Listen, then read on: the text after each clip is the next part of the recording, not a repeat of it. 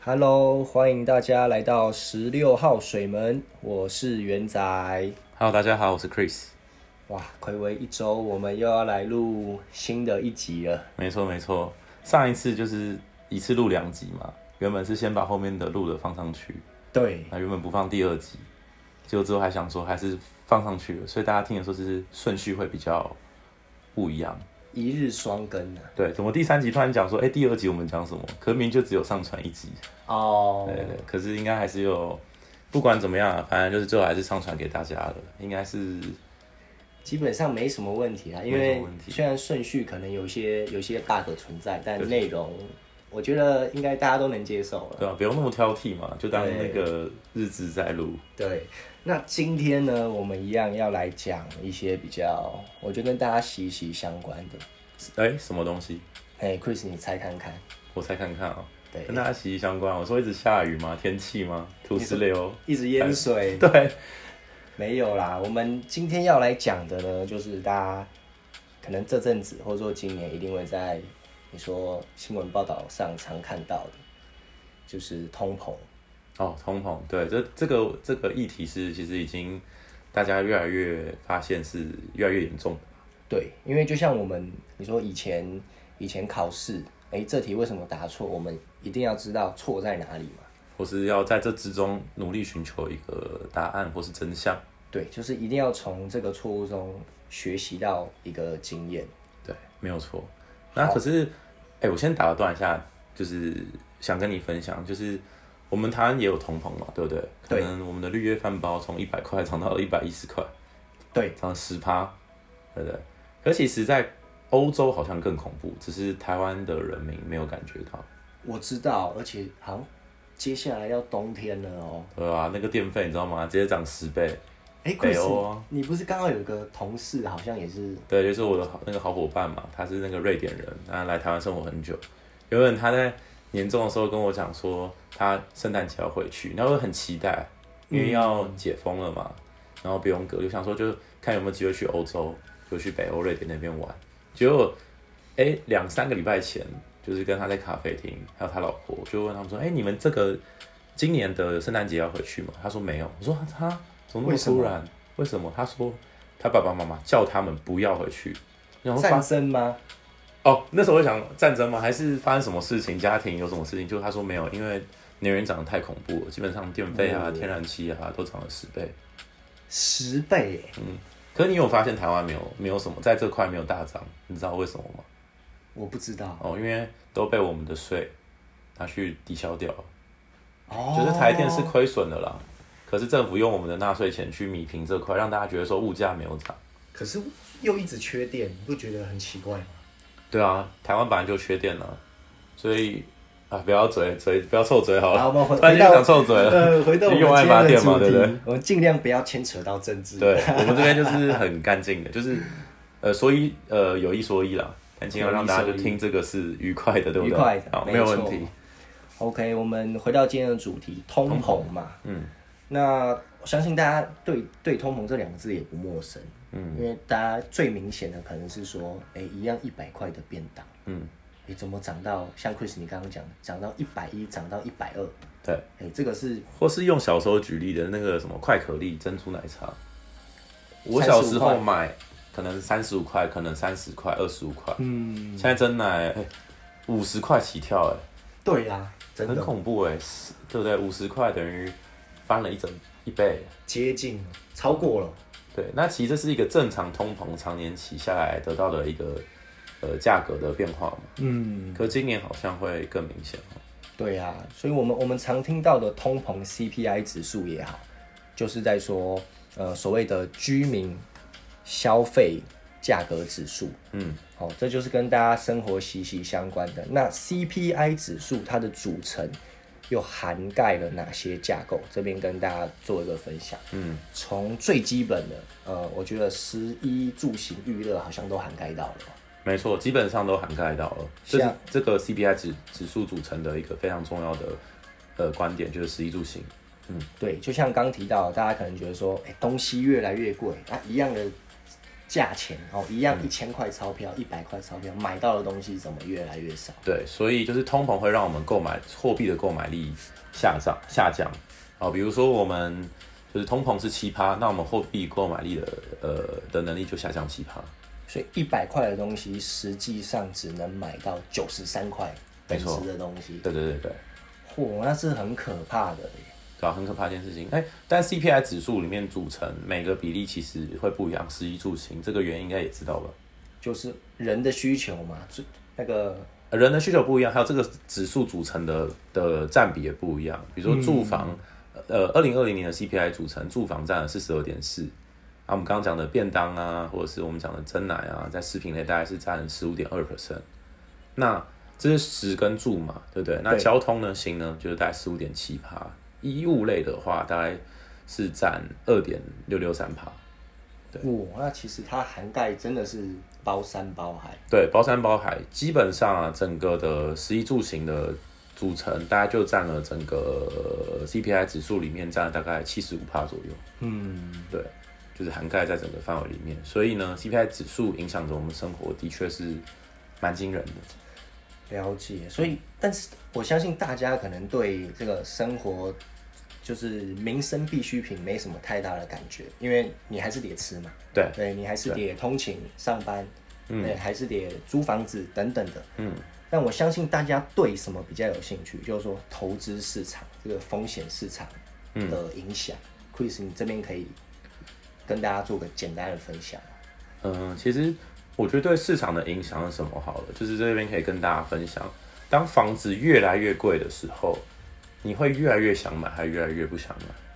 越来越不想买，越来越不想买吗？当东西吃的东西越来越贵的时候，你会越来越想买，还是越来越不想买？嗯，当然一一样啊，不会嘛，对，但是还我们还是得吃嘛，是所以我们可能平常去，呃比如说百货，比如说去一些商场里面吃的美食街突然涨很贵，你就会觉得说啊，原本两百三，怎么现在变变两百八？嗯，那还不如找一个原本预期的就两百块的食食品去找，对，但是吃的就不会那么好。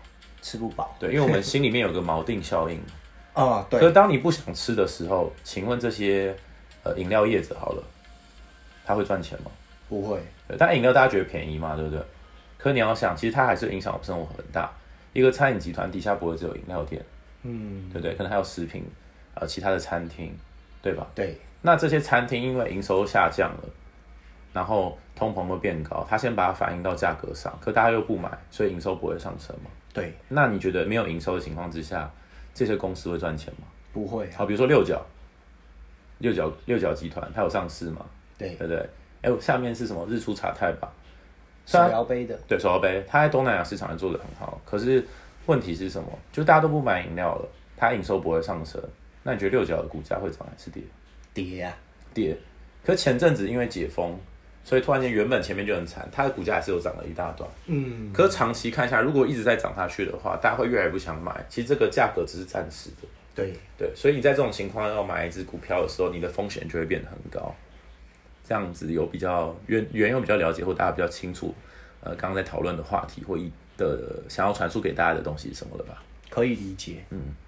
那我们一般也常听到说，哦，这个通膨啊，又跟什么有关系？跟石油、原物料，嗯，包括可能前阵子前阵子大家比较有印象，鸡蛋，鸡蛋好贵啊，肉好贵，鱼好贵，嗯，对啊，那为什么通常我们讲的好通膨指数也好等等的，应该说各大的这种经济指数都会跟你说石油也好、原物料也好去做一个挂钩呢？嗯应该这样讲，我觉得我不能完整回答。可基本上，我们所有你出国的时候，你会用什么货币？当地的货币嘛，当地的货币，但通常你要出国，你会把台币换什么货币？会比较流通性比较好，美金，美金嘛。对，那请问美金这的市场现在在干嘛？在比如联准会他们在干嘛？升息，升息嘛？为什么？因为物价通膨太快了，代表说什么？我们货币的购买力是下降了，对，对不对？那怎么样可以让购买力上升？就让这个货币在值钱，所以我们疯狂的升息。嗯，那升息又会影响到什么？你说整个市场投资市场，投资市场，对不对？就是你的你的钱又流回了货币，那从哪边流回？当然就是说从风险市场再流回货币市场，对，啊对吧、那其实因为要讲石油原物料这个东西，就变得就是又可以讲的很广，对不对？我石油产出就是需要这么多的成本跟人力，他们也要吃饭，我帮他们加薪。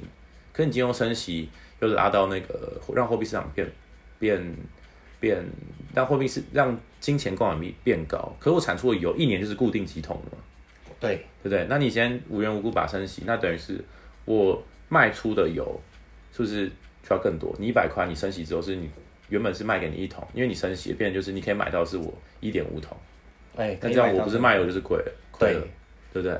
所以我可以用两种方式自助你，一种就是减产，嗯，让我的价格变高，对的。另外一种就是我就在让油价更贵，哦，因为它的产量就是一样，就是那样子。对，所以这就是无限循环，你知道吗？所以这个东西会变成一个无限轮回。哦，就是大家可能在新闻常看到什么死亡螺旋，对，所以有时候你们会听说，就是又会听到说什么谁跟谁又跑到中东跟皇室交，就是交交交际，说可不可以增产油量，嗯，对不对？然后像俄乌战争，对不对？石油又变，就是俄罗斯也是算一个产石油的大国嘛，然后战争谁有机会，谁有时间去采石油？啊，大家又缺石油，大家又要用石油，大家又解封，然后又升息，就有太多外部因素，所以会影响到我们的这些重型的或者是日常需要用的呃石油啊、汽油啊、天然气。嗯，对，所以这是这个故事啊，会变成什么？永远讲不完，因为太广了。而且它一直在变化，了解。大概是长这个样子。哎，那 Chris，你刚有提到啊，就是说关于哎美国政府他现在在做什么事情，就是大家可升息，对，或者说对的呃，嗯，缩减购债。嗯，其实因为像我自己本身啊，也对可能美国过去的历史有稍微研究一下。嗯，因为也要谢谢 Chris 你送我那几本书。好，谢谢谢谢。对，我们都知道，诶，一九七二年嘛，嗯，这个美国尼克森总统，哎呦嗯他诶去除这个金本位，对大家可能金本位金本位，那他到底是在讲什么呢？我先简单来讲一下好了，就是因为金本位可以讲很多，就是像以前啊，我们就是原始人的时候是用什么样的方式来进行物资的交换？贝壳吗？还是哦，一开始以物易物？物嘛，对，然后最后变成就是他想要选择，因为以物易物变成什么，就是他没有办法衡量一个，比如说你想要水，可是我有肉，可是水是你可能比较轻易或者怎么样过滤就可以得到，可我如果我要追着山猪跑来跑去，我当然觉得我比较累啊，那有什么办法衡量说我跟你用原本是用整块猪去换你的水，这样可以去衡量说我多少的猪肉可以换你多少的水，是我们就用贝壳，哦，对，当做是一个媒介，对，你听懂这个意思吗？可以理然后后来解。慢慢就是演化，因为其实我历史没有到 很好啦，对不起。对啊，我还是很爱我的高中，以我高中为荣。对、哦 l e t s go 南湖 高中。对，好，那就是一样，就慢慢演化到比如说钱币，呃，铜钱啊，对不对？对就挂一串，然后在自己的身上叫，那是铜钱吗？对，就是从古时候嘛，那对历对史对课本上看到的。对，然后铜钱，然后慢慢变成什么什么白银啊，对不对？看这种古装剧，什么赏你几白银，哦哦，让你升为什么一次都一代的那种，对，让你成为你什么百户千户，对，这样子。那到后面是什么？就是慢慢就变成了黄金，对，对不对？就那黄金一开始是什么？就是一开始我有多少的黄金储备，我就可以印多少美美股美呃美的金美金，对不对？比如说我一百吨，我就印一百万。我随便举个例子啊，我是让大家知道这个故事的结构跟概念。但我也跟大家讲历史不好，可是概念先给大家。嗯。可尼克森把这个拿掉之后呢，对不对？那我是那我我到底我不用金多少库存的黄金来印多少钞票？我把这个东西拿掉，那请问我是谁是爱印钞票就印钞票？哦，就是说如果他可能当年的税收没有办法去 cover 他们赤字的时候，对，我就硬啊。就印啊，狂印啊。哦，反正全球都用我们的、我们的、我们的，呃，不要说全球，就是多数人还是用我们的货币，是对不对？加上我们在全世界，以前就是美美国就是强权嘛，制霸，制霸嘛，随便就是我说的算，对啊，就像有一个像一个小霸王这样啊，对啊。那可这个东西就会衍生出非常多的我们刚刚前面讲的那些问题，变成政府控制着你的购买力。对，你加薪十趴就算了啦，那你升息如果升超过，呃，降息降超多的个点了，哦，对不对？你的货币就不值钱嘛。对，那现在你又觉得好处，我现在我现在就是 OK，今天升息，我的钱又变值钱了，升了好几个点了，升了好多码了，十个码了。那我今天工作一样的效率，我就可以我购买力上升。可是有个问题，因为有通膨，哦，他会把你购买力压下缩，降，就把你对冲掉了，对，对啊，所以你就会发现，永远我们这些我们的购买力都取决于你投票的人的身上，哦就，是这些政客嘛，呃政治人物，我刚刚又想了一些超级极端的那种形容词，可我觉得不行这样子，还是说实际掌权的人？就是不懂的人或不是真正了解世界的人，或者想要就是就是制造纷争的人，然后来掌控着我们生活的品质。主导权？主导权，就很可惜。嗯，对。那这东西就像什么？就大家有看过一个电影嘛，《纸房子》嘛。哦，有对，我超喜欢这一部。其实很多人都不知道《纸房子》最后的那个结局是什么。最后结局你还记得吗？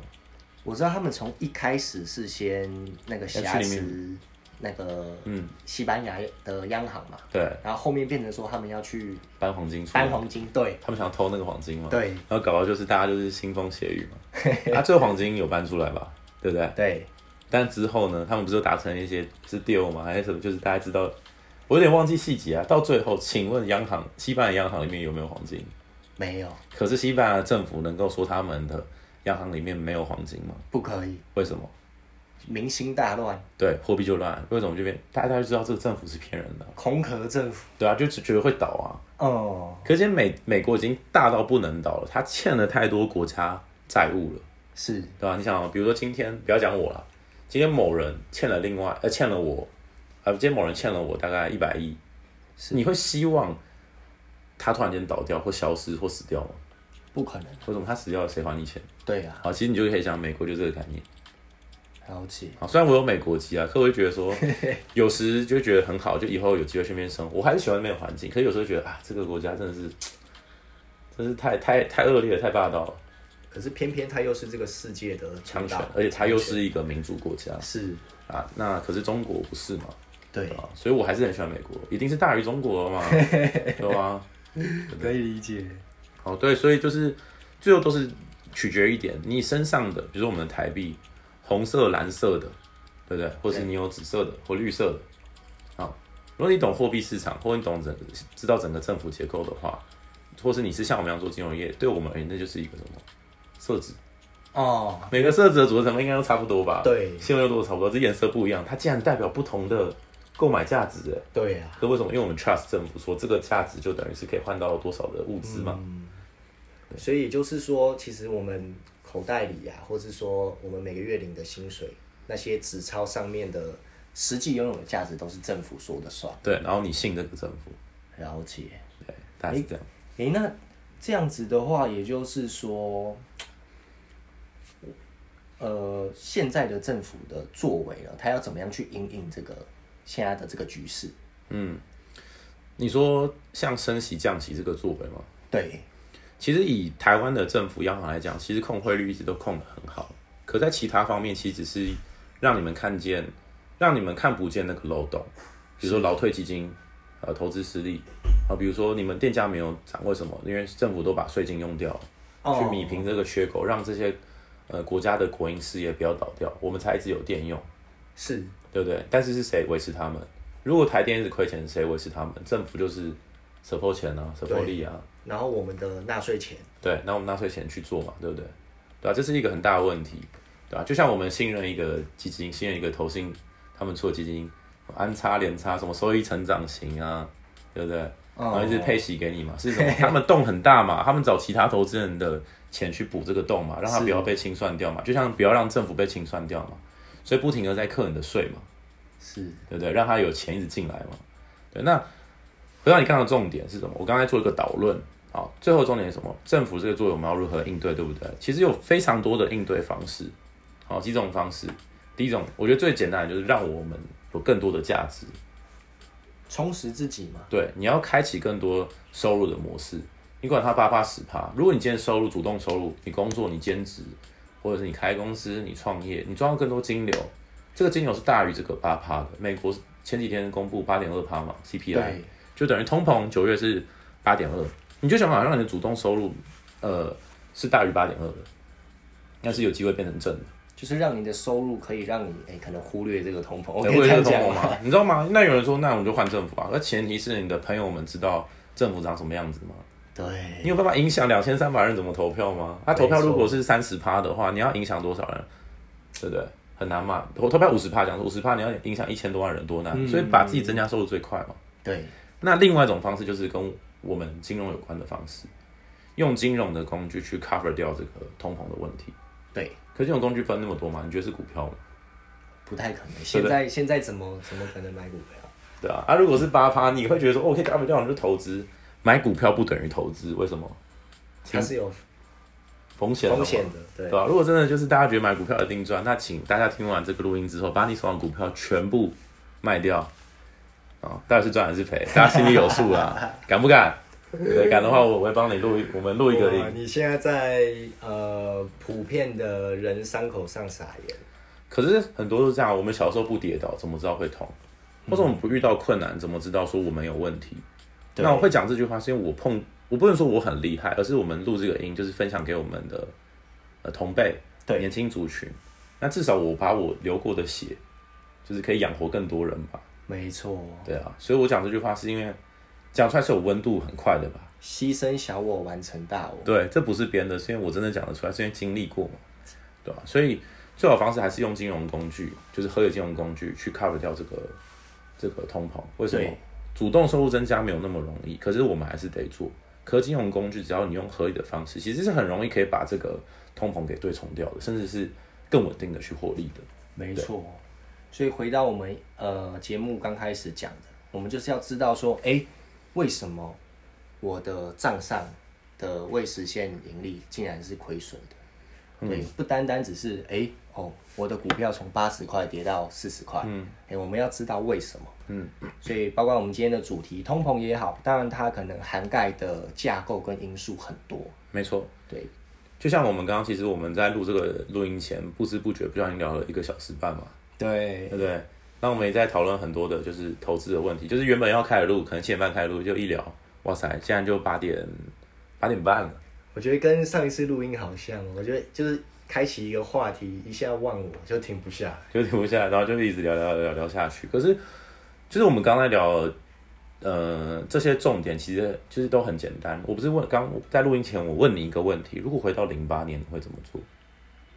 你说风险市场、投资市场，嗯，然后所有资金全部冲进去嘛？对不对？这是单是事后论嘛，对对对，对不对？可是冲进去的时候，你会不会买在最低点？不一定，呃，有一个有一个投资大师啊，我觉得他讲过一句话，那我觉得这句话其实影响影响我蛮深的，而且这句话其实我一直都记在我的脑袋里面。那很多人其实看了很多的就是投资大师的新闻啊，或者很多的资讯之后，他们没有其实没有去深深的在这个牛市里面或者在损益上面做一个思考或思维的增进，所以在下一次牛市来的时候，其实这些人或这些没有在熊市得到教训的人，其实还是一样会落到一个贫穷的陷阱里面或错误的投资方式里面。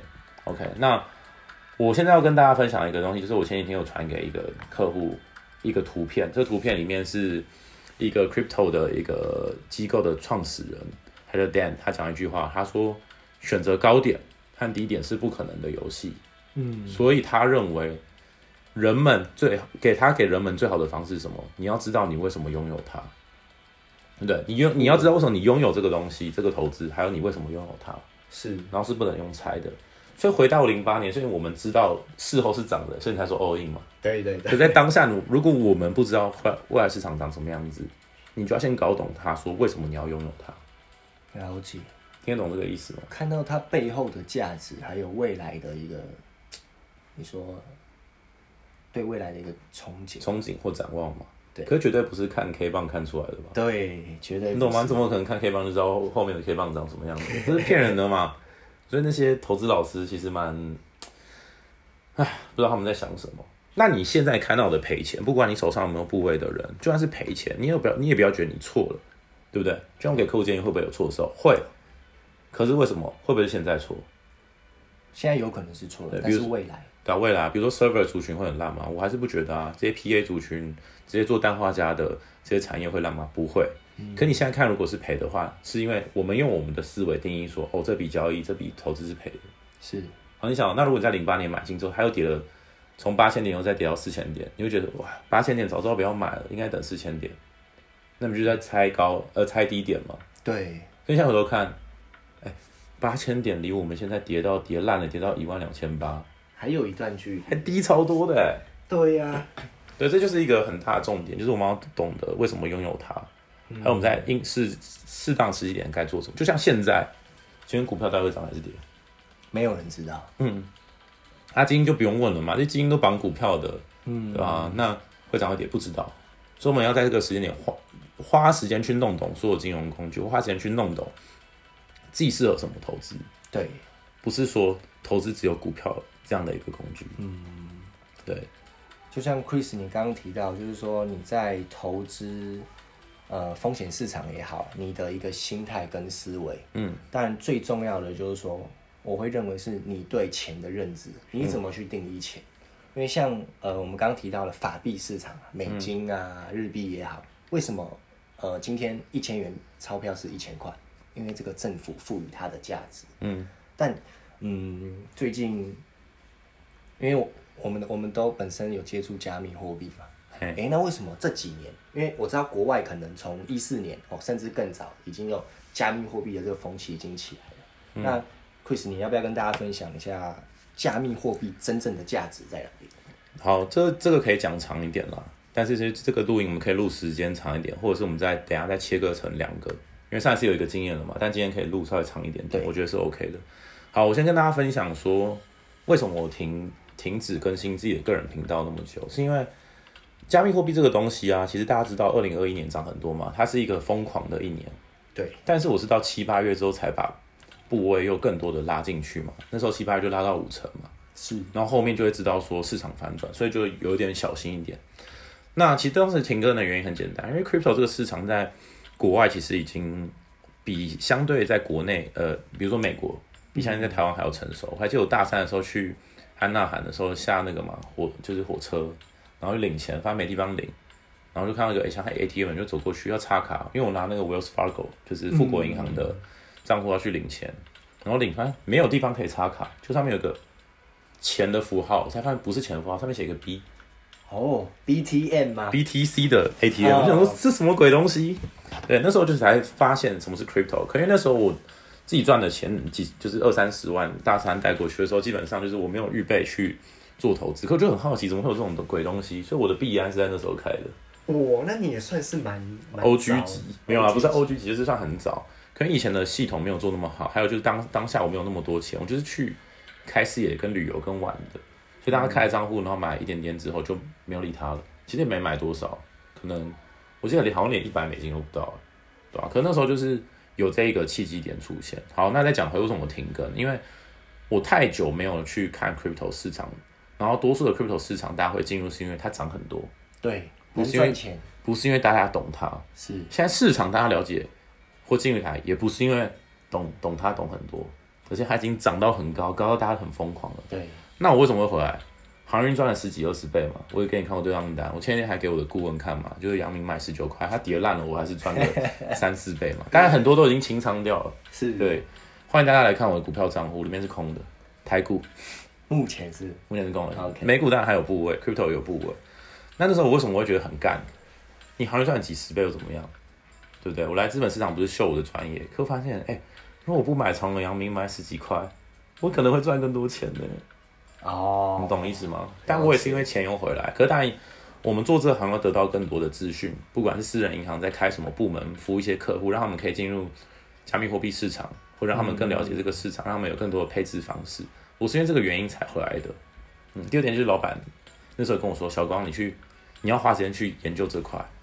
我其实很听老板，他叫我做什么，我马上就做。嗯，对，我是因为这样才回来。那 crypto 市场现在也很酷，就是你看前阵子不是有讲说一个叫 Stepen 的，就是哦 Move to Earn 的嘛，裁员一跑步的那个对吧、裁员一百人，其实大家不了解 crypto 市场要怎么用，它只是一个 to token，只是一个 coin 而已，它只是一个媒介而已。可是重点是这个媒介可以创造什么东西，是对不对？比如说今天我们的钱是呃银行转银行，透过一个中间方，可是中间方他到底把我们我的薪水，比如说五十万，我存在里面，他到底把我钱怎么了？我并不知道。是它只在我的荧幕上面显示说，哦，有五十万，有一百万，有一千万在这里面。可钱真的就在银行里面吗？不一定是会转投资。第二点就是我钱存在银行里面是是呃台币新台币，对那是我信任新台币政府啊，对不对？那我是美金，我是信任美国政府。可是会不会因为政府的政策影响到我的这个钱的购买力，一定会。所以放在银行里面不是完全安全的。所以这我才因为这个点，加上我们又是做金融，我才慢慢的去了解说为什么加密货币会这么多人的推崇。嗯，从它是一个去中心化的金融，大家一起监管它，它没有政府，啊，它有政府，全球的现在几十亿人口，四十几亿嘛，四级人口，只要大家去维护这个节点，全世界都有一个公开账本，去了解每个资金的走向，它不会有升值跟贬值的问题。是所以为什么比特币这么红？第一点，它的产出是有限、有限的、有上限的，哦 OK，所以它不会说什么你要多印一点比特币，你要多出一点比特币，没有办法，因为规则就写在所有的所有的链上面。就是这么多颗。没错，对，所以这就是一个懂金融之后又踏入虚拟货币领域一个很酷的魅力。是我们在搞的不是在搞，我们在帮客户配置的是法币。可当我们了解 crypto 之后，又发现说法币的确也给客客户一个 fixed income，可是终究它还是个法币。那世界会不会因此而改变？会啊，对，这就是一个加密货币非常有趣以及吸引人的地方。当然，加密货币能做的不是单纯就是它产出，呃，是固定的，是透明的，是呃是未来可能会更多监管的。对，对重点是什么？从这个去中心化的东西，可以衍生出更多的商业模组，比如说 NFT，大家觉得 NFT 就是哦，这个社群很强。其实 NFT 最屌的地方是什么？它就是一个智能合约，只是它用图像的方式为你呈现，成为一个 token，嗯，不是一个币。比如说你的比特币是我买一个比特币，我在教程里面就有比特币的图案，再加上它有多少市值。NFT 是什么？它就像是比特币，只是它是图像，它是图像，对，那这图像可以干什么事情？我今天是，比如说假设有一个人是房地产的中介，他是卖完房子，比如说原你要把你的房子就是六千呃一亿的房子市值过户给我，你是要找找走很多的代书流程，代书啊，然后过户啊是，跑政府啊。但如果这些流程中间商可以利用一个智能合约，一用一个链上的架构，利用一个 NFT，你的产权不是一一个一张纸，是一个 NFT，、然后这个 NFT 你只要转嫁给我，所有后面的后端流程全部都在链上反处理完了，我、哦那省下很多时间。时间、人力以及透明，是你懂我意思吗？所以这才是我认为这才是 NFT 最大的架构，而不是他画的画很酷啊，画的画很帅，其实也可以，对，对不对？你就是一个艺术品，可以。可是我相信九成的 NFT 都不是艺术品，因为大家可能就是一昧的这听从媒体的报道，哦，他对一只猩猩值哦两三万美金，他又卖了多少钱，赚了多少钱？没错。但讲白了啦，我有没有买到乐色 NFT？有，我买大概一半以上都乐色 NFT。我直接跟大家讲。 Smurf 算吗？ Smurf，我觉得不算欸呢，我觉得它是一个好玩的。我其实买完是拿来做收藏的，哦，OK，哎，它是 Sandbox 里面的很重要，呃，不是很重要，就是一个算是一个回忆吧，我认为。哎，它又它又不贵，多少三千台币哦？差不多，差不对啊多，，那对我来讲，三千台币有什么？就当做吃一餐吧。对，嗯所以 Smurf 对我来讲不是一个我买 NFT 的一个一个一个重要的点。像其他的一些 NFT 我就不细讲，我买过乐色的，所以我可以跟他讲，就是好的顾问或好的投资人不会跟你讲说他都是赚钱。我在下小光 Chris 也是会有买错的时候，对，那我觉得分享出来没有什么好丢脸，就丢脸呢。谁会买股票每次都对，谁会做投资每次都对，谁会做实业每次都对，重点是能不能在里面汲取经验。那我可以分享经验，一定可以分享给小资主，为什么？过来人，过来人，第一点就是我资金量体一定比一般的同学们还要高了，对，对，高个两三倍、四五倍到十倍到二十倍都有可都是有的。因为我不知道在听的人就是有那种什么亿万大富啊呃，大上富市贵的二代，对，那这这不好意思，就是在你们献丑了。可是我觉得说，我觉得我喜欢录音或能够分享的原因，是因为我是用血换出来的，我是用泪水换出来的。为什么？我赚钱赚的很辛苦，很辛苦，大家会觉得哦赚钱了嘛，比可能比别人好一点。可是我觉得说这是辛苦钱，很多人看不懂背后的意义。而我把这辛苦钱不止变成我身上有价值，把我生活过更好，我还可以把这个痛苦或者是好的过程分享给大家。了解。对，这还是录音的重点。那这就是 crypto 市场，我在近一年里面，不管就是你说 crypto，你说 NFT，你说 DeFi，当然很多的合约内容是我不懂的，我也跟大家讲，还有很多的 token 是我不懂的。为什么？因为出来的速度真的太快太快了，快到就是我半夜不睡觉，一直盯盘，一直研究都解不完。嗯，对，所以我晚睡觉是有一个原因的啦。都在研究，我在研究。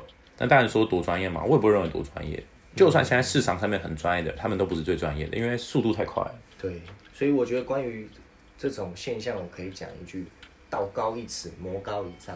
因为我相信有很多香料房也是因为说，嗯哇，现在市场那么多韭菜，所以我可能因应趋势，我随便推出一个，譬如说睡觉都可以，有没有都可以赚取就是呃 sleep to earn，对对对对，就是变得说大家不懂不懂加密货币的人，哦，他们可能就是哎、我旁我身边的人说加密货币可以赚钱，哦，我就一股脑儿全部冲进你这个不会市因场为一个跑鞋 NFT 你特别爱跑步啦，嗯你懂我意思吗？所以这个模组绝对我是不开心的。真正的好的 GameFi，什么叫 GameFi？就是区块链游戏叫 GameFi。真的 GameFi 要能够长活长存是什么？它本身就要很好玩。嗯，你不会一天到晚就是下雨天你还出去走路吧？所以你下雨天会不会还想打英雄联盟，还想吃鸡？还是会啊那你会想 watch to earn。如果 Netflix 出了导流影片，它不给你看广告，可是你看它的时候，它给你一个 Netflix coin，是不是就有机会？对但这是我随便乱提的，是这个事情跟反这个事情是要融入到我们生活本身。嗯，这个游戏要好玩，或这个架构是不会因为外部的因素让你停止做它，是对吧、有没有这种 breathe to earn？你呼吸嘛，但很难嘛，除非你把 CO2 做一个很屌的东西，然后可以转换成一个更有效的产品或影响世界，然后它可以是普及化，那这个 breathe to earn 才有价值啊。所以像 Chris 你提到的这一段，其实 focus 在就是说，呃，你不管是呃一个加密货币也好，或者说一张股票也好，它后面的一个盈利机制，或者说它实际从事的商业价值，那是最重要的。没错，那才是最重要的。所以结合我们今天讲到的呃主题呀、为什么加密货币这几年来这么兴盛？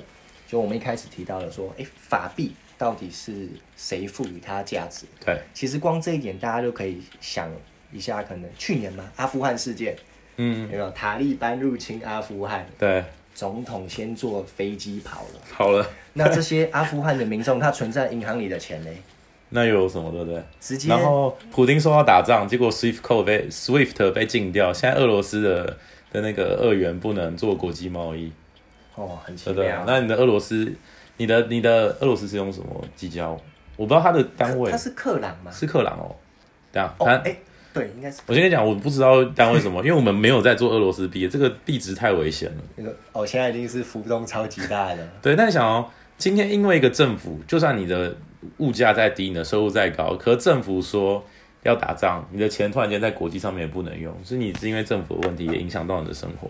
对呀、你的二元不能对美元，请问你怎么出国玩？对呀、你的二元不能对欧元，请问你怎么出国玩？然后然后你偏偏你所有的钱都是该国货币，结果最后用什么，你知道吗？加密货币，没错这个大家应该可以看到很多相关报道没，错，所以对我来说，大家最常听的比特跟以太是什么，你们就想宗教跟科学，比特币就是一个宗教，就是一个信仰。信仰为什么？因为大家有共识，它就会成为一个机制。就像大家同时对政府有一个有一个信任或者共识，这个币是就值钱。对，比如说我们都是原始的，那个什么那个什么史前三千年、史前一万年那个电影嘛，对大家选择就是说，哦，这个贝壳就有价值，大家也同意，这个贝壳是就有能力的。嗯，但我们未来不太可能用贝壳来买那个我们刚刚吃的臭豆腐，南京七里香嘛。对，所以这个东西就是还是有很玄的地方在，就是所谓的信仰。那科学是什么？就像是 Ethereum，就是以太币。以太币在它的我不能讲太细，它在整个公链的上面的技术以及生态系的发展是支持币圈的主要的骨干。嗯，但是它的流通性是没有上限的。了解，可是因为它是骨干，大家会使用它。比如说，我只要在 DeFi protocol 里面去换一个币，我可能用 Uniswap 里面，但是它因为搭建起这个生态系，你你想要换一个币，建立起 Uniswap 整个的机制是建立在以太坊上面，所以以太坊会跟你 charge 一个费用，那这个费用就是用以太币计算。这个比较深，我觉得后面再跟大家分享会比较好一点。所以提到加密货币，哎不对，应该是说我们讲到通膨，嗯，我们就一定会讲到法币。对，那讲到法币的话呢，为什么我们会讲到加密货币？因为法币存在非常多的 bug，没错，包括我们今天所谈论的内容，所以也是为什么加密货币这几年这么盛行。对，可是大家可能在听完我这段，或是本身自己在研究，不管你们有没有知道，我相信九成五的人都不知道说为什么要买加密货币。对，但是我们刚刚其实已经给了大家一个，呃，算是前言吧。对，因为我相信啊，大多数人你不管是买加密货币或是一般呃比较常见股票也好，大家 focus 的是什么？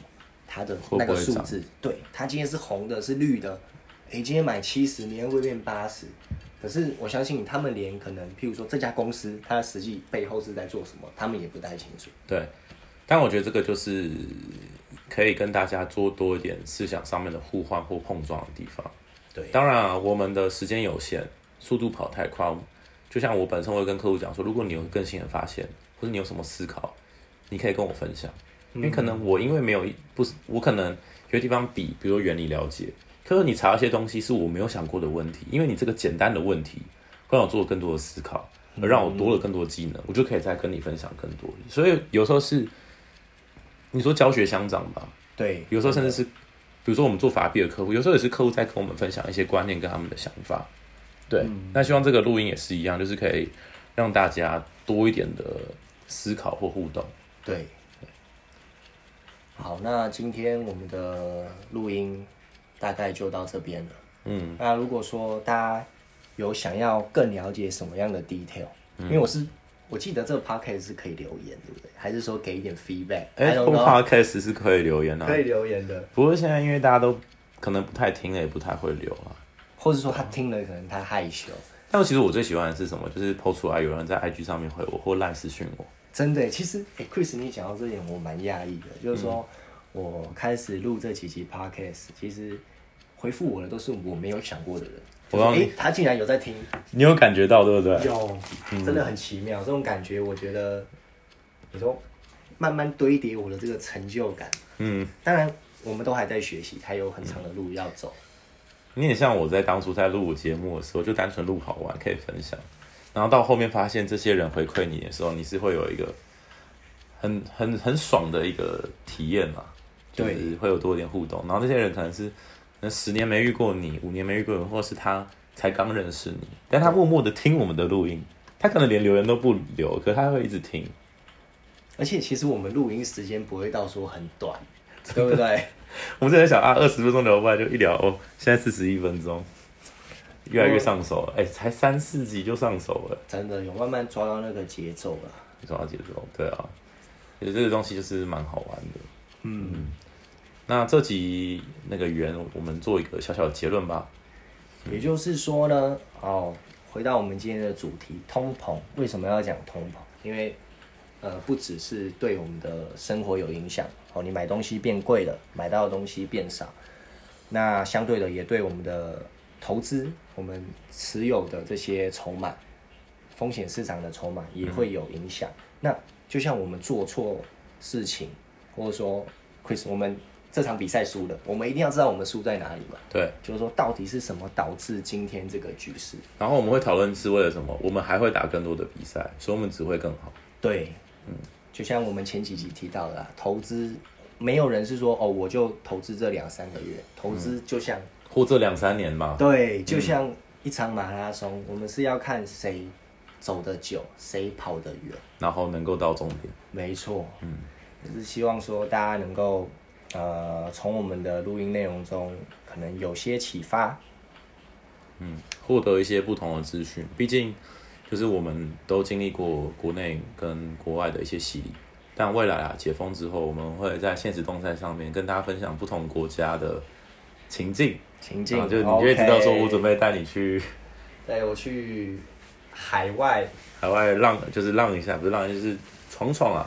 先从最近的，我当日来回的香嗯港，可能再到新加坡，可能再有机会到可能杜拜未来的金融城，或是再到希望能到大巴哈马，巴哈马。对，一个世界上最猛的、呃前几猛的地方。因为我我觉得 Chris 你讲到这点，其实我还想跟大家分享我的一些想法啦。嗯，你说出国也好，或是说呃看国外的影片等等，我觉得很重要的是什么？你要去学习当地的，也不要说学习啦，去了解当地的风情啊、呃他们的环境，那里的人怎么生活？为什么？因为我们的生活就是怎么讲，无时无刻都在改变嘛。对，因为我们也不可能说，嗯永远都在赚台湾的钱。嗯，但如果说你做的是手摇杯，或者说一些比较固定的工作，嗯，那那那就例外。但是，呃，最重要的是我们的视野要更加辽阔。真的，我也觉得我现在视野真的是可能还需要更多的就是刺激，或是更大的开眼界，尤其是可以找到就是志同道合。所以下次我应该不会在香港了吧？有点厉害。好啦，那今天我们先就是跟大家分享这些以上的资讯，那当然就是有互动的，或者是有帮助到大家的，我都觉得心里面很感动，或是你没有留言也很好，因为我知道你默默的在关注我们的生活，可以按赞吗？Apple Podcast 好像可以。可是我更喜欢，你知道吗？我很喜欢就是突然间蹦出来那种你意想不到的人，然后他还默默的观察你。其实我觉得我现在就是故意讲给这些默默在听的人，如果你们可以密我们，会给我们无上的光荣。比起那个赞，比起那个留言，真的，真的我们更想要的事情就是更了解你的生活，你也更了解我们生活，然后把我们生活上面除了专业以外的资讯，或是我们可以去体验一些更好的事情。对，我们一起越来越好，一起进步。对，这个东西是最棒的。那希望让在听的你们都可以知道。好，那我们现在就是已经晚上的九点二十分，今天录音就录到这边。那我是 Chris，我是元仔，好，我们下次十六号水门见。拜拜拜拜